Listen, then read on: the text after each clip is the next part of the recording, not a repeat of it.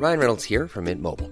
With the price of just about everything going up during inflation, we thought we'd bring our prices down. So to help us, we brought in a reverse auctioneer, which is apparently a thing. Mint Mobile unlimited premium wireless. Ready to get 30, 30, bit to get 30, bit to get 20, 20, 20, bit to get 20, 20, bit to get 15, 15, 15, 15 just 15 bucks a month. So, Give it a try at mintmobile.com slash switch. $45 upfront for three months plus taxes and fees. Promo for new customers for limited time. Unlimited more than 40 gigabytes per month. Slows. Full terms at mintmobile.com.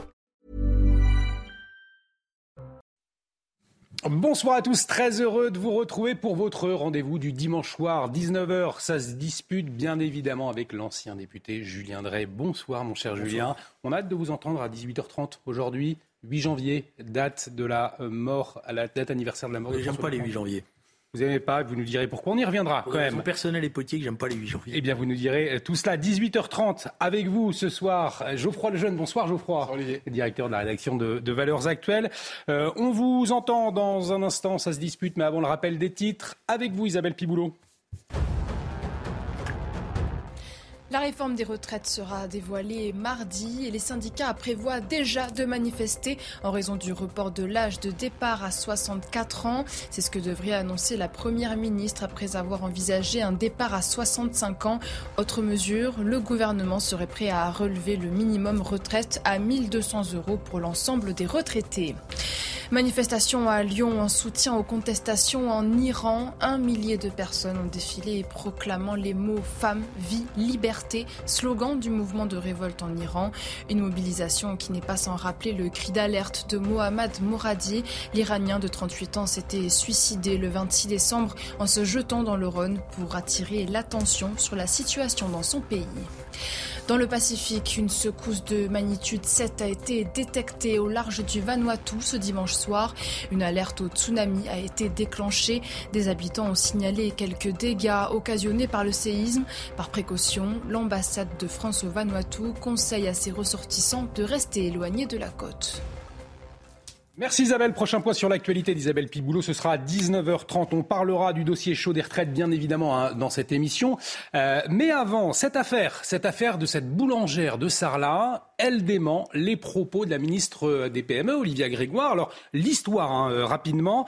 Eh bien, euh, Isabelle Nimal est l'invitée de C8 chez Cyril Hanouna pour témoigner de ses grandes difficultés liées à la hausse des prix de l'énergie. Ça, c'était en décembre. Et puis, en fin de semaine, Olivia Grégoire a pris son exemple pour vanter l'action du gouvernement. Alors, je la je l'ai eu, on l'a eu par téléphone, alors dit la ministre sur le plateau de nos confrères. Mais selon Isabelle Nimal, eh bien, Olivier Grégoire n'est jamais rentré en contact personnellement avec elle. Elle s'est exprimée euh, cet après-midi chez Elliott Deval dans Punchline. Écoutez. Je vous confirme, je n'ai jamais eu Olivia Grégoire. Je lui ai laissé un appel euh, sur Twitter en disant qu'elle pouvait me contacter, que bien volontiers j'échangerai avec elle. Monsieur de Romanet n'a jamais étudié mes factures.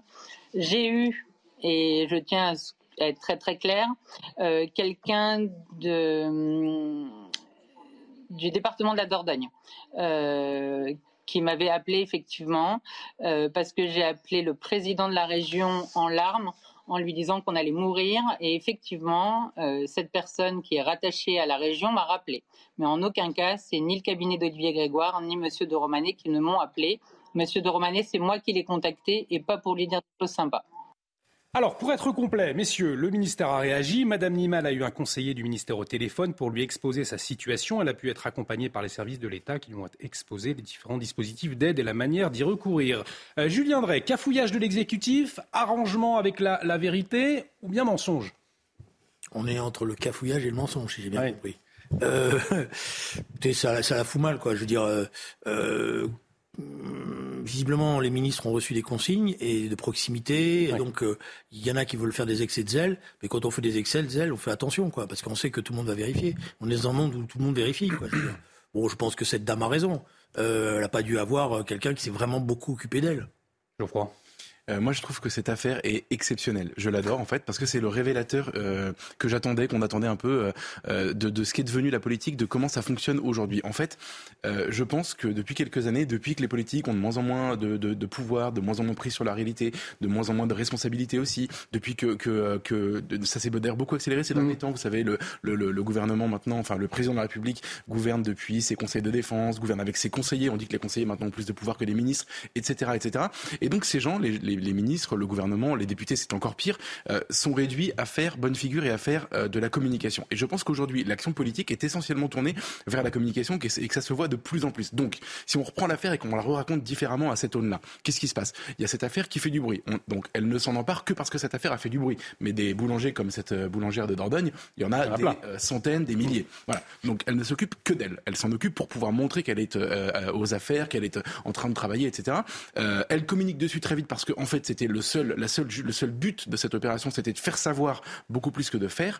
Et à la fin, en plus de ça, il y a ce petit cafouillage qui nous permet d'en parler. Euh, ça ne s'est pas fait et le communiqué final est terrifiant parce que en fait, elle a strictement aucun moyen de venir en aide de, concrètement à cette boulangère. Elle dit juste voilà, on va vous conseiller sur les dispositifs d'aide. Donc, euh, donc, euh, je, je pense en fait à ces, à ces, milliers, ces centaines de milliers même d'entrepreneurs qui vont peut-être mettre la clé sous la porte à cause de la situation.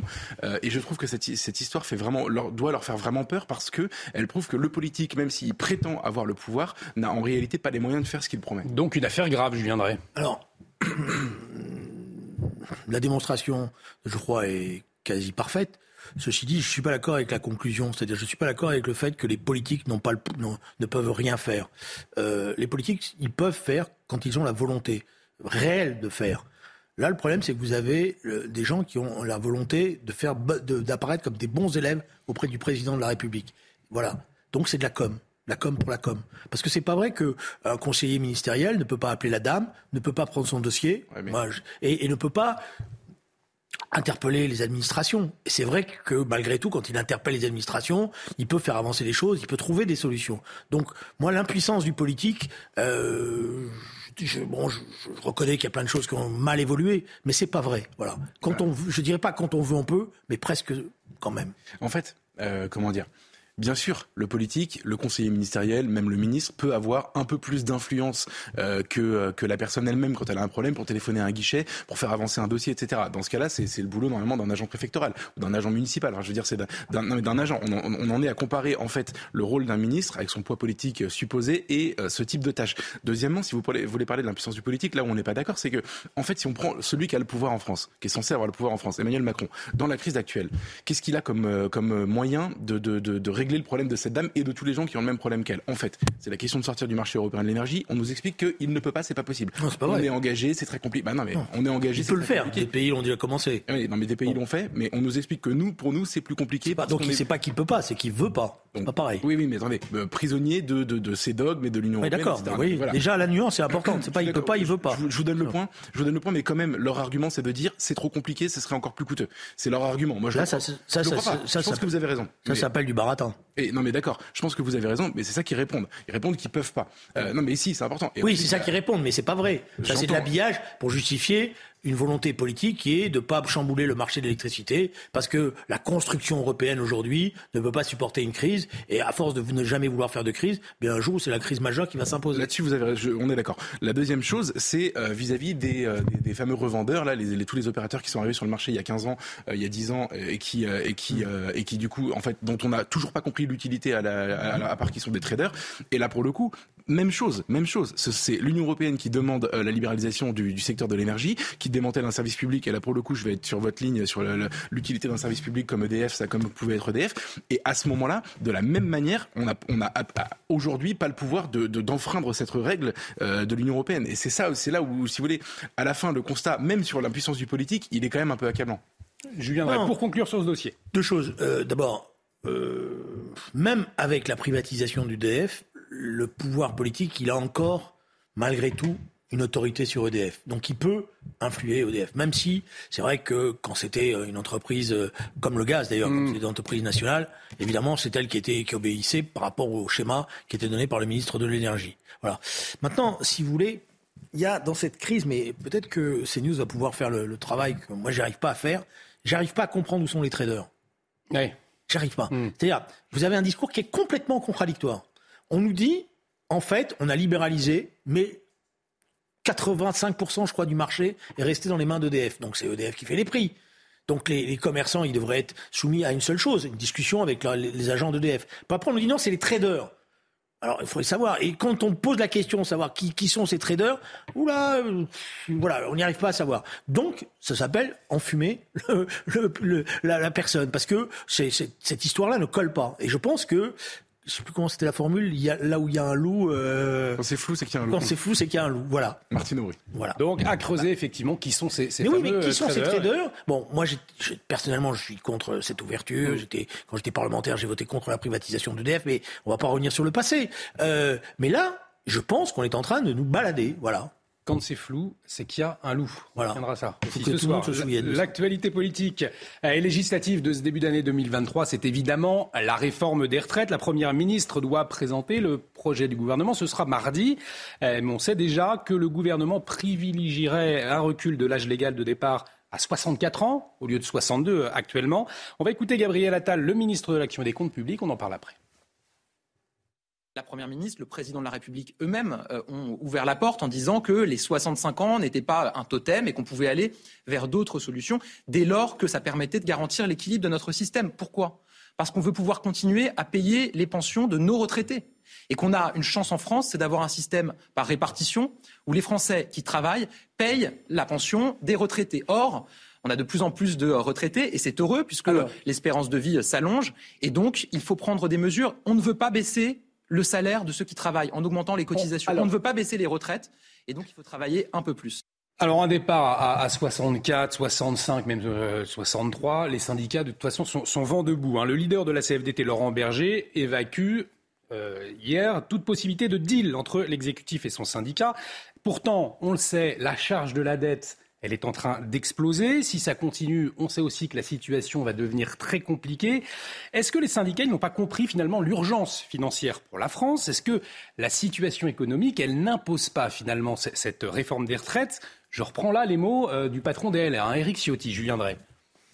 Écoutez, depuis 1995, on nous explique que le système de retraite, il va mourir. Hmm. Ça a commencé euh, avec euh, le monsieur Alain Juppé. On a vu le résultat. Voilà. Euh, ils sont fascinés par l'idée, sur le fond, que ce système de retraite, il faut trouver un moyen ou un autre d'en passer à la retraite par capitalisation. Parce que c'est ça le fond de l'affaire. Donc on réduit le montant des retraites, puis tout doucement, on fait ressortir les fonds de pension, on fait ressortir la, retraite par capitalisation. Et vous savez comme moi que les grandes compagnies d'assurance poussent, poussent, poussent à cela. Voilà. Il n'y a aucune raison, je vous le dis, de faire cette réforme. Voilà, c'est pas vrai. Ils racontent n'importe quoi. Ils ont mis en place le comité d'orientation des retraites qui a dit lui-même à 10 ans le système sera rééquilibré à cause du phénomène de, na- de natalité. Donc et le déficit, il est de 6 à 8 milliards. On peut faire des économies déjà premièrement et deuxièmement vous savez, vous avez qu'à remettre l'impôt sur la fortune et vous avez trouvé l'argent. Voilà, donc ils ne nous disent pas qu'ils n'ont pas d'argent. Ils ont passé leur temps à refaire une fiscalité très profitable aux très grandes fortunes. Voilà. Par contre, les classes moyennes, elles, j'arrête pas de payer. Hein, et voilà. Et donc voilà, c'est, tout ça n'est pas vrai. En fait, je m'excuse d'être un peu long, je crois. La vérité, elle est d'abord et avant tout symbolique. Voilà. La vérité, c'est qu'ils veulent faire cette réforme pour pouvoir se présenter à l'échelle européenne en disant, vous voyez, certes, on a des gros déficits, mais on a fait la réforme des retraites. Hein. Ça c'est, une évidence, bien sûr. C'est pour ça que c'est insupportable d'ailleurs d'entendre euh, tous les discours sur les Français qui devraient travailler plus, etc. Alors qu'on sait que c'est ça le, le- on sait que c'est ça la vraie raison, et on sait que euh, l'argent, il vient de disparaître, 250 milliards euh, dans le quoi qu'il en coûte, qui était très généreusement euh, distribué, principalement avant la campagne présidentielle, dans l'année qui a précédé ça, c'est insupportable. Moi, je suis, je suis très embêté sur cette question de la réforme des retraites. J'entends vraiment les arguments de Julien. Philosophiquement, j'ai tendance à penser qu'on, devrait travailler plus et plus longtemps, surtout plus en réalité, euh, et plus longtemps, et que par contre, euh, on ne devrait pas tous travailler plus et plus longtemps. C'est-à-dire qu'il y a- enfin, en fait, il y a des différences fondamentales entre les métiers, la pénibilité évidemment, euh, l'intérêt qu'on y trouve. Moi, j'ai la chance de faire un métier qui me passionne. Je pense que je peux travailler euh, jusqu'à ma mort, et il y a des gens, c'est pas du tout le cas. C'est un métier, des métiers alimentaires, et je veux pas que, je veux pas avoir le même système en réalité que, que des gens qui souffriraient au travail. Euh, donc, pour toutes ces raisons-là, je, je suis embêté avec cette histoire parce que les discours euh, du gouvernement en fait me hérissent, Euh, et en même temps, je pense que la France va avoir besoin, et c'est là où on sera pas d'accord du tout, et je vais même pas en parler, mais de réformes structurelles hyper, euh, hyper euh, euh, radicales pour, pour, parce que vous avez raison. Il y a un problème dans l'économie de ce pays. En fait, on est trop prélevé, euh, on dépense trop, et on a des dépenses, notamment de santé, etc., qui sont, qui sont pas normales. Donc, en tout cas, qui sont très élevées. Donc, Non, qui sont raisons- qui deviennent et la inefficaces. dépense publique est très inefficace. Voilà. Et j'en arrête là. Moi, je voulais juste dire une chose sur le sur le, la communication du gouvernement. En fait, je pense que je, moi, je n'arrive plus à prendre ces gens au sérieux. Si on se souvient des, de, de- des discours, moi, j'avais j'avais pas mal travaillé sur la question de la réforme des retraites avant le Covid, parce que c'était à l'époque le moment où elle devait être votée. Ça avait d'ailleurs terminé par un 49-3 pour des raisons euh, politiques. ils nous expliquaient qu'on allait mourir si on ne faisait pas la réforme qu'ils avaient décidé, que Jean-Paul Delevoye avait travaillé et que Édouard Philippe portait, qui était une réforme non pas euh, paramétrique mais systémique, qui était une réforme absolument géniale, extraordinaire, euh, sans repousser l'âge légal, mais avec un âge pivot. Vous allez voir, ça va être génial. Et d'ailleurs, c'est tellement génial que les syndicats, vous allez voir, vont être convaincus. On va les voir une fois par semaine pendant six mois. Et ils l'ont fait. Ils l'ont fait pour terminer par un 49-3, un Covid, l'annulation pure et simple de la réforme, une campagne présidentielle où on n'en a pas parlé, à part Emmanuel Macron qui, maintenant il dit qu'il l'a pas dit, qui a dit 65 ans pendant sa campagne. On ne sait pas pourquoi, on ne sait pas comment. Et aujourd'hui, ils arrivent avec une réforme qui n'a rien à voir en nous expliquant que c'est la dernière chance, que c'est formidable, que c'est génial, etc. Je suis désolé, moi je suis pas un spécialiste des retraites, mais par contre j'écoute ce qu'ils disent et ils disent n'importe quoi tout le temps. Pas de réforme des retraites, mais des réformes radicales néanmoins. Non, ce qu'il faut. Alors il y a plusieurs choses dans, dans, dans ce que dit Geoffroy et dans, dans, la situation dans laquelle on est. J'avais oublié, il a raison de le rappeler, l'épisode Delvoye, mmh. qui est quand même l'épisode le, plus ubuesque, puisque ce brave Monsieur Delvoye, il a travaillé, il était même secrétaire d'État ou je sais pas quoi. Il a eu les deux, il a voilà. travaillé puis après il a été nommé secrétaire d'État. Voilà, bon, il a bon voilà, donc ça a été bon voilà, si on sort l'histoire, euh, on va, on va, tout le monde va rigoler. Alors après, sur le travailler plus, la question qui est posée d'abord, avant de commencer tout de suite à faire peser la charge sur euh, ceux qui sont déjà au travail, c'est que vous avez aujourd'hui, je ne sais plus combien de, de, centaines de milliers de seniors mm. qui, à partir de 55 ans, oui. sont au oui, chômage. Bien sûr, bien sûr. Donc le vrai problème, si on avait un gouvernement qui veut vraiment s'attaquer, eh ben, il, il, réforme déjà cela. Et on n'est pas obligé de les faire travailler, euh, euh, je dirais, des quantités énormes. Il y a des gens qui sont fatigués, etc. Mais les responsabiliser, il y a plein de choses qu'on peut faire avec les seniors. Et ils sont d'accord pour ça, parce qu'ils n'ont pas envie de tourner en rond, d'avoir le sentiment d'être à la charge euh, de, de, la puissance publique, premièrement. Deuxièmement, vous avez beaucoup de jeunes qui sont mal formés. Et donc ça pèse, parce qu'ils mmh. rentrent tardivement, ils ont, dans le calcul de, la, de, de, après de leur point de retraite, il va y avoir plein de, de trous, des choses comme ça. Donc faisons d'abord ça. Et puis une fois qu'on aura bien fait ça, et retrouvons, je dirais, une dynamique positive. On peut discuter. Moi, je suis d'accord. Il, il, y a certainement, moi aussi, j'aime travailler. Voilà. Donc, mais mon travail à moi, il est agréable. Donc, euh, je le reconnais. Euh, je suis pas au même niveau que qu'une dame qui est euh, caissier ou, ou, un monsieur qui euh, travaille dans un supermarché et, et qui est euh, sous la pression. Euh, voilà. Ou je suis pas dans un guichet avec. Bon, voilà. Donc, il faut différencier les choses. Mais on pourrait engager cela par une vraie négociation sociale. Mais quand vous négociez, les syndicats, quel le problème? Moi, je pense, c'est là la grande erreur du gouvernement, c'est qu'il est en train de se mettre la CFDT à dos. C'était pas un mauvais, un, c'était pas un mauvais bourg la CFDT dans cette affaire-là. Ils étaient prêts à discuter. Ils n'arrêtent pas de dire. Mmh mettons en place un vrai dialogue social. Mais le mec, pardon, le gouvernement, il vient discuter, puis il a la massue derrière, et puis la massue elle est tellement grosse qu'on la voit. Donc évidemment, moi je discute pas dans ces cas-là, je me sauve. Et on en reparlera euh, bien évidemment dans les jours qui viennent, puisque le projet de loi, je le rappelle, est présenté mardi prochain, le 10 janvier, par Elisabeth Borne. D'autres annonces euh, attendues demain, cette fois celle-ci, c'est le plan chasse du gouvernement. Ça va vous plaire, ça, je sens, mon cher Julien. Ah, j'y connais rien, honnêtement, la chasse. il va être dévoilé donc demain pour la sécurité des promeneurs, des chasseurs, entre autres, des pistes hein, comme la limitation d'alcool, la formation des chasseurs ou une application aussi, hein, c'est une autre piste pour localiser les zones de chasse. Euh, pas d'interdiction le dimanche, a priori. C'est ce qui s'annonce. Hein. On va écouter Thierry Cos, conseiller de la Fédération des chasseurs. J'ai confiance dans l'initiative gouvernementale. Elle part d'un principe qui est assez simple quand même, qui est celui de considérer qu'il y a un vrai sentiment d'insécurité euh, d'un certain nombre d'utilisateurs de la nature. Donc, il faut être capable d'aborder l'ensemble du sujet sur la cohabitation, comment on l'organise au mieux.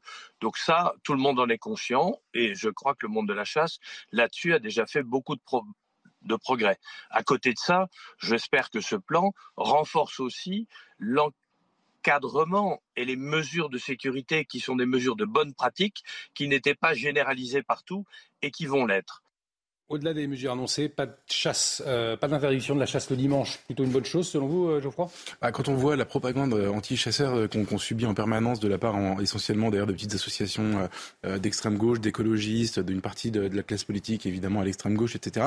On peut dire qu'ils l'ont échappé belle et que tout ça n'est pas gravissime.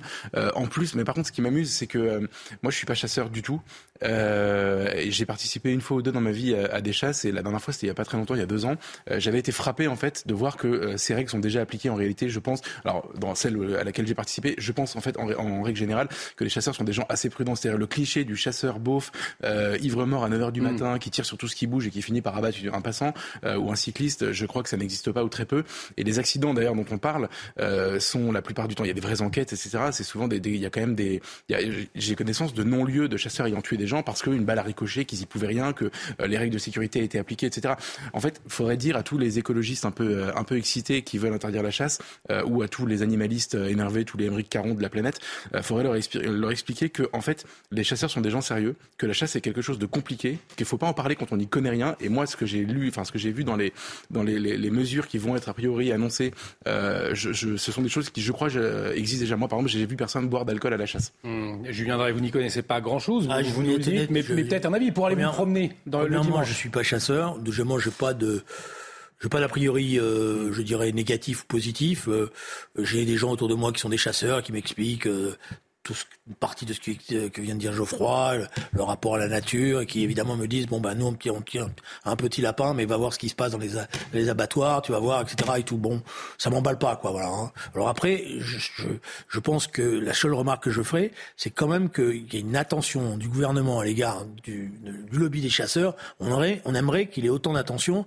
à l'égard d'autres catégories de la population un lobby des chasseurs puissants, je crois. Ah, c'est vrai que Emmanuel Macron, en fait, euh, a, pris en amitié, j'ai l'impression, les, les, patrons de, euh, des de la fédération de la chasse, le fameux Thierry qu'on a vu tout à l'heure. Enfin, ils se débrouillent bien, ils sont très bons. Après, c'est un lobby, on va pas leur reprocher de se défendre. Ils se défendent très bien. Ils ont entre guillemets gagné leur lobbying. Tant mieux. Il faut, c'est, si vous pensez au lobby des infirmières ou au lobby des, euh, des, des, gilets jaunes, évidemment, ils sont moins efficaces politiquement. Ça, je suis d'accord avec vous. Alors, il nous reste un peu plus de deux minutes avant la pause. peut-être un point sur l'actualité internationale, plus précisément sur la situation en Iran. C'est vrai qu'on on en parle finalement assez peu. On l'a vu, il y a une manifestation. Euh, le régime qui continue à la répression violente du mouvement de protestation. Je vous le rappelle, depuis la mort de Macha Amini, deux Iraniens ont été euh, exécutés hier à Téhéran. Le Quai d'Orsay a réagi hein, par voie de communiqué hier. Euh, je vais le citer avec ses partenaires de l'Union européenne. La France appelle les autorités iraniennes à cesser ces exécutions et les appelle à entendre les aspirations légitimes du peuple iranien. Jules Rindray, des déclarations, c'est vrai, mais la diplomatie française la diplomatie européenne également, on a le sentiment qu'elle est complètement impuissante face à cette situation. C'est ce qui se passe aujourd'hui en Iran. Quel est votre regard? Mon regard, il est, triste parce que d'abord, il y a un peuple qui, qui subit aujourd'hui une répression terrible, qui a cru il y a quelques semaines que le régime, moi, j'ai compris les discussions que j'avais avec mes amis, euh, que le régime se fissurait et que mm. peut-être enfin on allait voir bouger les choses. Mais ce qui a permis, il faut être honnête, au régime iranien de retrouver, euh, disons, euh, de l'air et de pouvoir réprimer comme il réprime aujourd'hui, c'est le contexte international. C'est euh, le contexte international, c'est la guerre avec l'Iran, c'est la bataille sur les, les hydrocarburants, et puis c'est la protection de la Russie de M. Poutine, pas de la Russie. Hmm. Et c'est ça qui lui donne une marge de manœuvre. Donc c'est difficile. Il a réussi à rompre l'isolement dans lequel il était progressivement en train de, de tomber parce qu'il a trouvé des appuis. Euh, et, et, je pense que euh, ça, c'est terrible pour le peuple iranien malgré tout, regardez la résistance et regardez la volonté qu'ils ont. Donc, à un moment donné ou à un autre, je pense quand même que les choses, enfin, j'ai de l'espoir qu'enfin ce pays va retrouver un peu de liberté. Mais c'est terrible. Alors après, sur les sanctions, le problème, c'est qu'il y a le dire et le faire.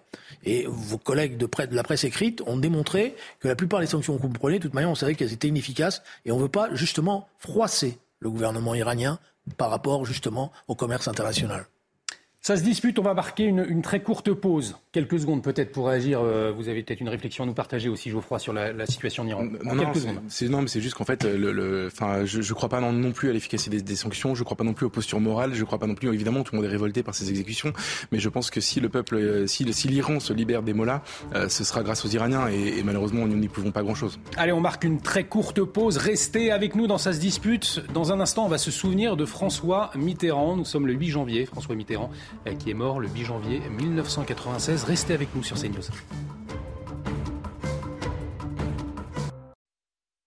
Et bienvenue si vous nous rejoignez sur CNews et vous faites bien. Ça se dispute ce soir avec Julien Drey et Geoffroy Lejeune. Nous sommes le, le 8 janvier. Il y a tout juste 27 ans, François Mitterrand nous quittait. On en parle dans un instant. Mais tout de suite, le rappel des titres avec vous, Isabelle Piboulot. Montrouge a rendu hommage à Clarissa Jean-Philippe, assassinée le 8 janvier 2015. La policière âgée de 26 ans avait été abattue par Amédi Koulibaly d'un tir de Kalachnikov dans le dos. Le lendemain, le terroriste avait tué quatre autres personnes en prenant en otage des clients et salariés d'un hypercachère. Patrick et Isabelle Balkany seront fixés demain sur leur peine pour blanchiment de fraude fiscale. Une décision avec un triple enjeu, celui de la peine de prison qui leur sera infligée. La Cour d'appel tranchera sur la résidence actuelle du couple à Giverny qui pourrait être confisquée. Et enfin, le montant des dommages et intérêts qu'ils verseront à l'État sera annoncé.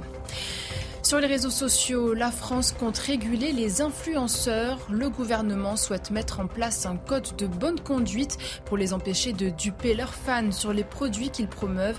Le ministère de l'économie vient d'ouvrir une consultation publique jusqu'au 31 janvier.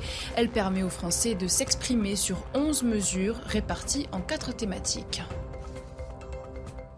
Merci Isabelle. Prochain point sur l'actualité euh, à 20h. Nous sommes donc le 8 janvier. Il y a tout juste 27 ans, François Mitterrand nous quittait. C'était à l'aube. Regardez.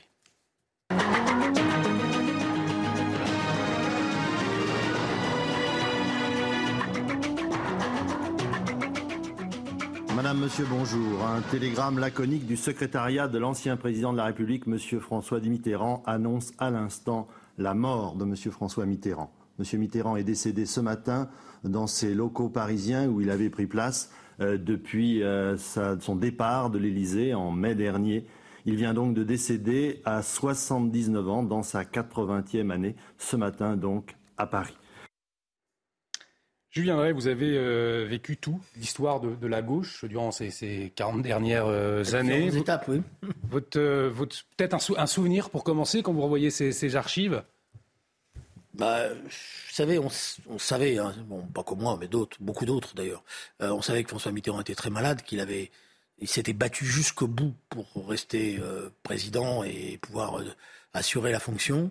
Et on savait qu'une fois qu'il était parti, le moteur de ce qui avait été ce, combat contre la mort était affaibli. Voilà, alors on s'y attendait un peu. Bon, mais on s'y attendait s'y attendait pas comme ça, parce que c'est toujours une surprise, une désagréable surprise. Moi, j'ai un immense respect pour François Mitterrand pas simplement parce que je l'ai côtoyé, parce que j'ai été un, petit mitterrandiste, le mitterrandiste de la dernière génération. Je n'ai pas vécu toutes les grandes mm. étapes auparavant. Et que j'ai rencontré ce, cet homme et qui m'a profondément euh, ému, touché, euh, soutenu aussi. Et, quand, il est, quand il est décédé, j'ai dit à, mes, équipes, pour moi, ça va pas être la fête maintenant. Parce que moi, je savais que François Mitterrand me faisait confiance. Voilà. Euh, pas qu'à moi, un certain nombre, voilà. Et donc, euh, si j'avais des accords avec lui, j'allais lui dire. Hmm. Mais il avait cette force, j'ai gardé quelques lettres, où il me disait euh, Ne faisons pas se battre les montagnes. Vous, vous avez votre liberté d'expression. Voilà. Et alors, pour finir, je dirais qu'il y a eu ce jour-là aussi quelque chose de très émouvant. C'est l'intervention de Jacques Chirac à 20h le soir. Il a préparé cette intervention avec l'ancien conseiller euh, qui a disparu malheureusement de, François Mitterrand, Jacques Pilan, avec Claude Chirac. Et c'est vrai qu'elle nous avait énormément euh, touchés. C'est rare qu'un président de la République arrive à trouver les mots euh, qui ont... tout le monde avait été, a été sonné par, par cela.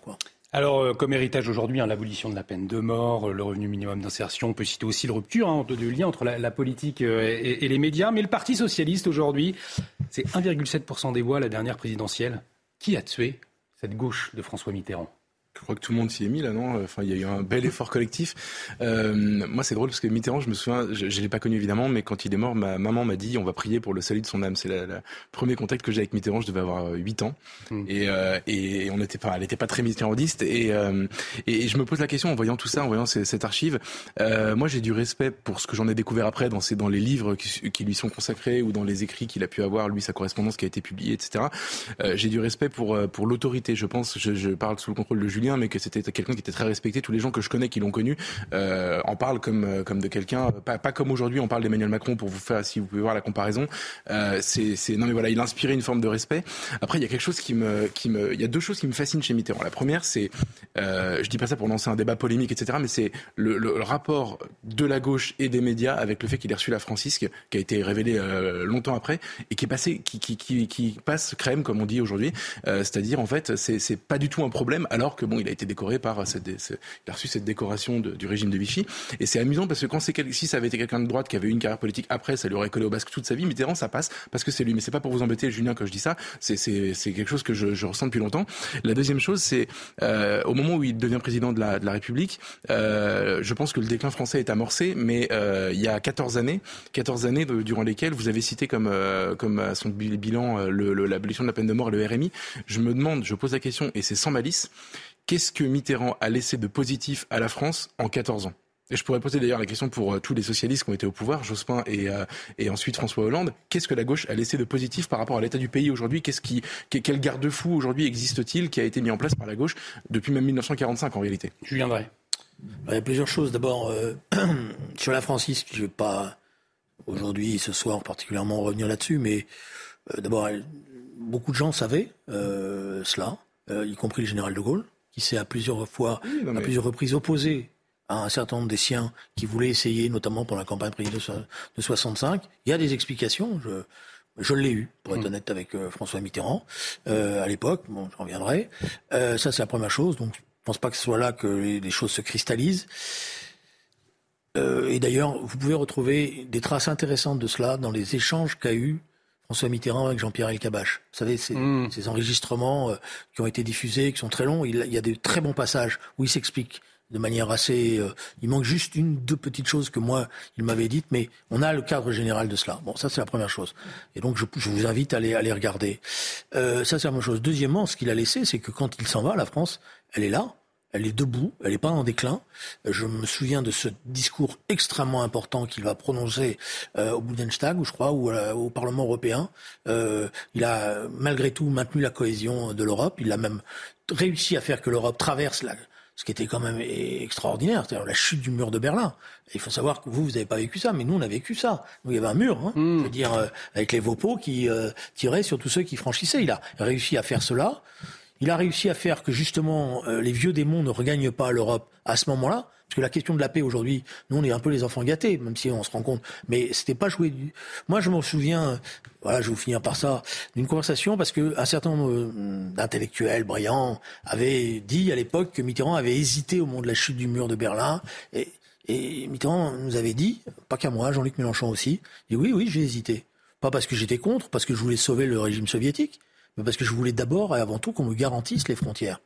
La réunification de l'Allemagne ne pouvait se faire que si j'avais la garantie qu'on ne recommençait pas le débat des frontières. Et c'est parce qu'il a eu cette reconnaissance euh, d'Helmut Kohl qu'il a accepté euh, je dirais, l'unification de l'Allemagne, qui a coûté d'ailleurs très cher à l'Europe, hein, faut être honnête. Bon, voilà. Mais après, moi, je pense qu'il a, il y a eu des réformes importantes euh, sur le plan social, sur le plan symbolique. bon, on peut faire l'exégèse, hein, mais c'est pas un hasard si aujourd'hui la personnalité de Mitterrand et reste une personnalité de, de référence. Euh, et d'ailleurs, c'est intéressant parce que nous avons eu une phase où bon, il y avait un temps critique. Maintenant, on rentre dans la phase du temps historique, et dans le temps historique, Mitterrand, il est là. On va parler d'un autre président. Merci beaucoup, euh, Julien Drey, d'avoir euh, partagé votre réflexion, vos souvenirs. On va parler de l'actuel. Maintenant, Emmanuel Macron, euh, puisqu'il nous a proposé eh bien une séquence marquante. Hein. C'était ce week-end, c'était hier. Le chef de l'État a invité des rencontres de, du papotin. C'était hier sur France 2. Pendant 30 minutes, il a répondu sans détour aux, questions de, journalistes, des journalistes alors, qui ont des, troubles autistiques. Hein. on va regarder une séquence quand il a été interrogé sur sa relation avec Brigitte Macron. Regardez. Il est le président, il doit montrer l'exemple et ne pas se marier avec sa prof. Quand tu es amoureux, tu, tu choisis pas C'est pas bien, tu crois? C'est pas facile. Non, c'est pas facile. D'abord, on a une, d'abord une personne un peu, on est une personne, euh, c'est notre prof, on est un peu, on se sent un peu gêné. Madame, elle n'a pas été vraiment ma prof. Elle était ma prof de théâtre. Ah. C'est pas tout ça compte pas pareil. D'accord. le malin. Ah, mais arrête de me craquer, mais tout de suite. Donc. C'est vrai. Donc. Donc c'est pas, tu vois, c'est pas comme la prof de maths ou de, j'essaie de négocier, tu vois. Alors Geoffroy Lejeune, une séquence qui a été beaucoup euh, vue, partagée sur les réseaux sociaux, beaucoup de téléspectateurs, il y a plus de 4 millions et demi, hein, pas autant que ça se dispute, mais quand même c'est déjà, bien.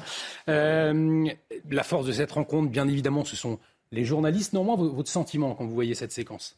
Bah, euh, en fait, pour moi, Macron n'est pas le sujet de la séquence. C'est vraiment le handicap. C'est, euh, c'est. Je pense qu'on vit dans une société qui a peur de, du handicap, euh, qui essaie de le chasser, de l'invisibiliser. En fait, là, ce qui est, ce qui est fort, c'est de, c'est de le voir, de le voir s'exprimer. En effet, à une, à une heure de, de, de, grande écoute, et la grande écoute a été confirmée par l'audience que vous venez de citer. on en a peur. on trouve ça laid. On trouve que c'est un aveu d'échec. On ne sait pas le regarder. C'est un peu comme, c'est un peu comme la mort, sans comparer le handicap et la mort, mais on a un problème avec le rapport à la mort. On ne veut plus la voir. On ne veut plus l'affronter. on essaie de la fuir, et pourtant elle est là. Et le c'est la même chose. Euh, on a des, on a des, des on parque les handicapés euh, euh, dans des, dans des endroits où ils sont entre eux et ils ne font plus partie de la société. On en voit très peu d'ailleurs. Et, je pense que c'est triste en réalité parce que c'est la faiblesse de notre nature humaine qu'elle existe et qu'il faut la, qu'il faut la regarder et qu'il faut vivre avec. D'ailleurs, c'est ça la, vraie force. Et donc, je trouve que c'est une belle initiative de l'avoir montré. je rappelle quand même que aujourd'hui, si vous avez, si vous êtes porteur, si vous, si vous avez un, un, enfant, si vous êtes une femme enceinte d'un, même si maintenant je sais les hommes peuvent être enceints aussi, mais euh, une femme enceinte d'un enfant handicapé, vous pouvez l'avorter jusqu'au dernier jour. Euh, c'est un traitement entre guillemets de défaveur euh, gravi. Enfin, en tout cas, c'est c'est une vraie discrimination pour le coup au vrai sens du terme. Bref, et pour toutes ces raisons-là, je suis mal à l'aise moi que qu'on n'arrive pas à vivre avec. Et là, c'est une manière de, de, de, réparer cette injustice et je trouve ça assez beau en réalité. Julien Drey, vous voyez davantage ces personnes hein, en situation de handicap qui interviewent le, président de la République ou davantage le Emmanuel Macron? Je trouve que le déclarations de Geoffroy sont, sont pertinente et, intelligente. Oui, c'est vrai, il a raison. Euh, c'est quelque chose qu'on a banni et c'est vrai que l'affronter euh, est, une nécessité. Mais euh, je vais essayer de, sortir un peu simplement de ce constat-là. Hmm. C'est un moment de télévision. On va être honnête, c'est un moment de télévision.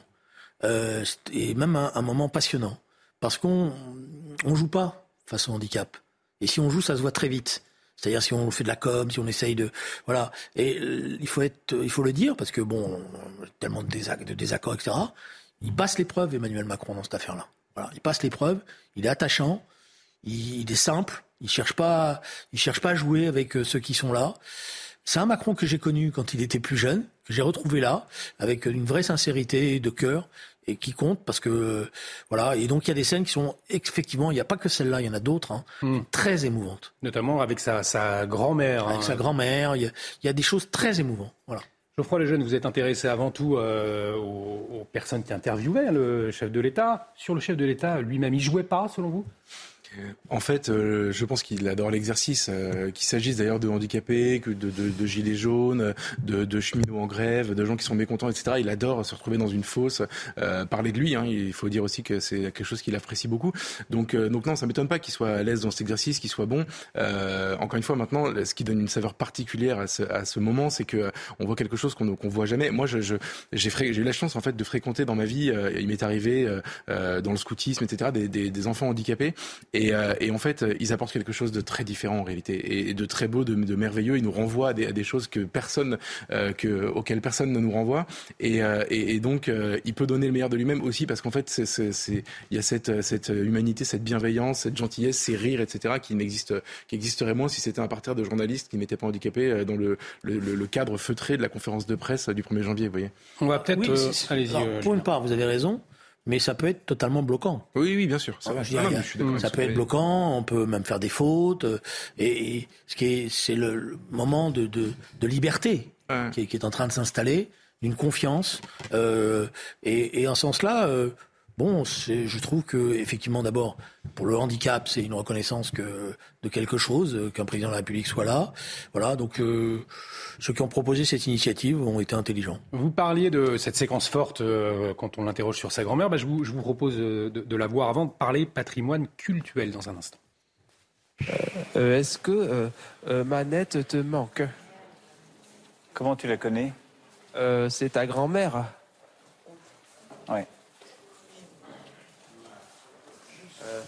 Euh, moi, euh, mon arrière-grand-père qui est décédé euh, en avril 2021, l'année dernière, que j'ai connu pendant des années quand j'étais jeune, enfant et adolescent, c'est papa Jean. Et il est toujours avec toi? Oui, mais maintenant je le vois plus parce qu'il est mort. Et il te manque aussi? Oui. Est-ce que Manette te manque? Oui. Oui, elle me manque parce qu'elle elle s'est beaucoup occupée de moi. Ah, elle s'est occupée de toi. Mhm. quand j'étais petit, puis quand j'étais adolescent, et puis comme, euh, comme ton, ton arrière-grand-père, je pense. Je pense. Effectivement, une, une séquence forte, hein, comme vous le disiez, euh, Julien Drey. Euh, on va parler, euh, il nous reste un peu moins de cinq minutes à présent. Je vous propose de parler de notre patrimoine culturel euh, après une, une réflexion de l'ancienne ministre euh, de la Culture, Roselyne Bachelot. Alors, invitée sur euh, France 5, c'était vendredi soir, elle s'est exprimée sur nos églises. Je vais la citer et vous allez le voir à, à l'antenne. Il y a des églises qui ont une forte connotation affective, mais il y a un patrimoine cultuel du 19e siècle qui n'a pas grand intérêt. Alors à la question, la journaliste suppose, faut-il euh, les raser? Elle répond, il faudra que les citoyens qui sont intéressés se prennent la main et décident eh bien, cette église, on va la sauver, euh, mais on ne pourra pas demander à l'État. L'État, il va falloir qu'il se recentre sur, son un patrimoine notoire.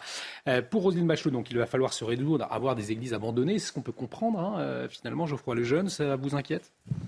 Honnêtement, quand j'ai vu la déclaration au début, j'ai bondi. Alors déjà, je vous l'avais précisé, j'ai commencé, enfin, j'ai eu la- une grande partie du livre de Roselyne Bachelot qui est vraiment intéressant pour euh, pour des mémoires de politique. euh, c'est bon, c'est marrant, elle est rigolote en fait, Euh, et c'est intéressant. Il y a plein de choses. C'est un vrai récit de, de pouvoir. Ça s'appelle 682 jours. Elle raconte ses, ses donc ses deux ans au ministère de la Culture. Euh, quand j'ai vu la déclaration, j'ai bondi. Je me suis dit évidemment encore ces, ces ces déconstructeurs qui veulent raser nos églises, etc. Ces gens-là existent d'ailleurs, mais, mais en fait, il y a quelque chose de plus intéressant dans sa déclaration. Elle renvoie premièrement au fait qu'il y a plus de gens dans les églises. C'est ça le vrai problème en réalité. S'il y avait un culte encore euh, catholique florissant euh, et que euh, les églises étaient pleines le dimanche, on se poserait pas la question. Donc, donc c'est la première chose. L'église doit se poser la question pourquoi ces églises se sont vidées? Alors, je vais pas vous expliquer pourquoi selon moi, mais on pourrait faire une émission spéciale là-dessus un jour. Et, et c'est ça le vrai problème. Ensuite, le deuxième problème, dans le contexte budgétaire que vit la France en ce moment, il y a des priorités et on peut comprendre que certaines églises moches, parce qu'elle a bien pris le soin de préciser. Les églises du 19e. Alors voilà, elle dit, elle dit du 19e, elle dit qu'ils n'ont pas grand intérêt, euh, pourraient être rasées, ah, sauf si des gens se mobilisent pour les sauver. Moi, je trouve qu'il n'y a rien de choquant dans cette euh, philosophie-là, c'est-à-dire en fait, oui, vous êtes attaché à l'église de votre village, vous voulez la sauver, vous faites un petit collectif, vous motivez, des appels aux dons, vous la retapez vous-même, etc. Il y a quelque chose de beau, ça arrive. Euh, si voilà. Ensuite, là où je suis pas d'accord avec elle dans la déclaration, c'est le 19e. Pourquoi le 19e Moi, je pense que les églises horribles qu'il faut raser, c'est celles du 20e siècle. Julien Drey. J'étais, euh, comme Geoffroy, d'abord euh, perturbé au début. Je me suis dit, qu'est-ce qu'elle raconte là? Alors, c'est pas la tradition de Rosine Bachelot, même si euh, elle est parfois, elle met les pieds dans le plat. Moi, je trouve que la déclaration est déplacée. Voilà. Elle est déplacée dans le moment dans lequel on est. C'est pas vrai que c'est une charge excessive pour l'État euh, d'entretenir les églises. Alors je sais hein, qu'il y a un nombre de... J'étais vice-président de la culture à la région Île-de-France et nous contribuions à sauver un certain nombre notamment de clochers. Voilà, et on le faisait avec des débats attendus d'ailleurs, avec une partie de notre opposition qui était emmenée par euh, des gens qu'on connaît bien. Mais moi je le faisais parce que je pense que ça fait partie de l'histoire de la France et qu'on peut pas commencer à dire euh, cette église-là, euh, on va la supprimer parce que c'est, elle nous convient pas à nous, elle convient pas à qui c'est une histoire. On assume notre patrimoine. Et on doit être capable quand même de sauver notre patrimoine. On n'est pas encore, on n'est pas arrivé à ce point de décadence qu'on va faire la sélection entre les bons et les mauvais euh, monuments qu'on veut sauver. Il faut tout sauver. Voilà. Et c'est pas très compliqué à faire. C'est pas vrai. Il faut tout sauver, Geoffroy Lejeune. Ah ouais, moi je suis, je suis très heureux d'entendre Julien dire ça. La vérité, c'est que ce que je ne sais pas, c'est combien ça coûte. Euh, parce qu'elle a l'air de, de prendre prétexte d'une urgence budgétaire monstrueuse en disant que par, que par ailleurs, ça permet à l'État de sauver ce qu'elle appelle un patrimoine notoire. Moi, je sais pas ce que ça veut dire, un patrimoine notoire, mais si demain euh, on perd Versailles parce qu'on a essayé de sauver, euh, c'est une caricature, hein, mais, euh, Mais une église. Si vous me horrible- permettez, Geoffroy, le problème c'est que la manière dont elle le pose fait que le débat va être euh, terrible. Parce Oui, que non, mais c'est vrai, elle ça. va dire les églises du 19e, mais d'autres vont dire mais vous vous rendez pas compte, le 19e c'est très important, je sais pas quoi, etc. Ouais. Alors on va dire mais non, d'autres. Et c'est une. on va ouvrir la porte à n'importe quoi dans le débat. Et chacun va venir en disant ah, ben moi j'aime pas ça, alors j'aimerais bien le supprimer. on ne peut pas faire ça. principe- on, on doit prendre l'histoire telle qu'elle est, c'est l'histoire de la France avec son patrimoine. Et franchement, un pays qui est quand même qui a vocation à être une grande puissance mondiale, s'il n'est pas capable de sauver 4 ou 500 clochers, c'est grave. Mais le mot de la fin, Geoffroy. Ah non, c'était pas le mot de la fin. Moi, je, je- le principe que pose Julien me va très bien. C'est juste que, en fait, j'ai en tête tous les débats qu'on a eu sur le patrimoine qui n'étaient pas cultuels mais culturels, euh, et notamment les appels au secours de Stéphane Bern qui explique que tel château va mourir, que tel, que si, des- en fait, aujourd'hui, le patrimoine survit grâce à l'initiative privée. Donc, euh, Oui, mais si, vous, si on suit la logique, si vous me permettez, si on suit la logique euh, de, de, de Rosine Bachelot, alors, euh, je veux dire, le pauvre Stéphane Bern, il va ramer. Hein. Ouais, mais je suis d'accord avec vous. Parce qu'on va lui dire, ouais, mais pourquoi sauver? Or, c'est pas vrai, d'ailleurs. Euh, il est en train de démontrer ce que je crois, c'est qu'André Malraux l'avait fait pendant un temps. Il y a des chantiers de reconstruction, de rénovation. Il y a toute une beaucoup plus qu'on ne le croit, y compris dans les quartiers, de jeunes qui sont prêts à y consacrer du temps, parce que aussi c'est une manière pour eux de se réapproprier une histoire qu'ils n'ont pas forcément bien apprise à l'école. Voilà. Et, on n'a pas, on a sous-estimé cette cette dimension-là, et pourtant c'est très important. Vous voyez, il y a le fameux service universel. Et eh ben dans le service universel, rénover un certain nombre de bâtiments. Euh, pas que les églises, des châteaux, de, hmm. de, même de fermes qui représentent des choses très importantes, de lieux, bah, je pense qu'il se passerait des choses. Et on arrive malheureusement au terme de cette émission. Un grand merci Julien Drey, un grand merci euh, Geoffroy Lejeune. Ça se dispute bien évidemment à revoir sur notre site internet www.cnews.fr. Restez sur notre antenne dans un instant. Yvan Rioufol face à Rioufol avec euh, Véronique Jacquier. C'est le général Pierre Devilliers qui sera l'invité d'Yvan Rioufol ce soir. Une émission orchestrée par Elodie Huchard. Excellente soirée sur notre antenne. Je vous retrouve à 22h.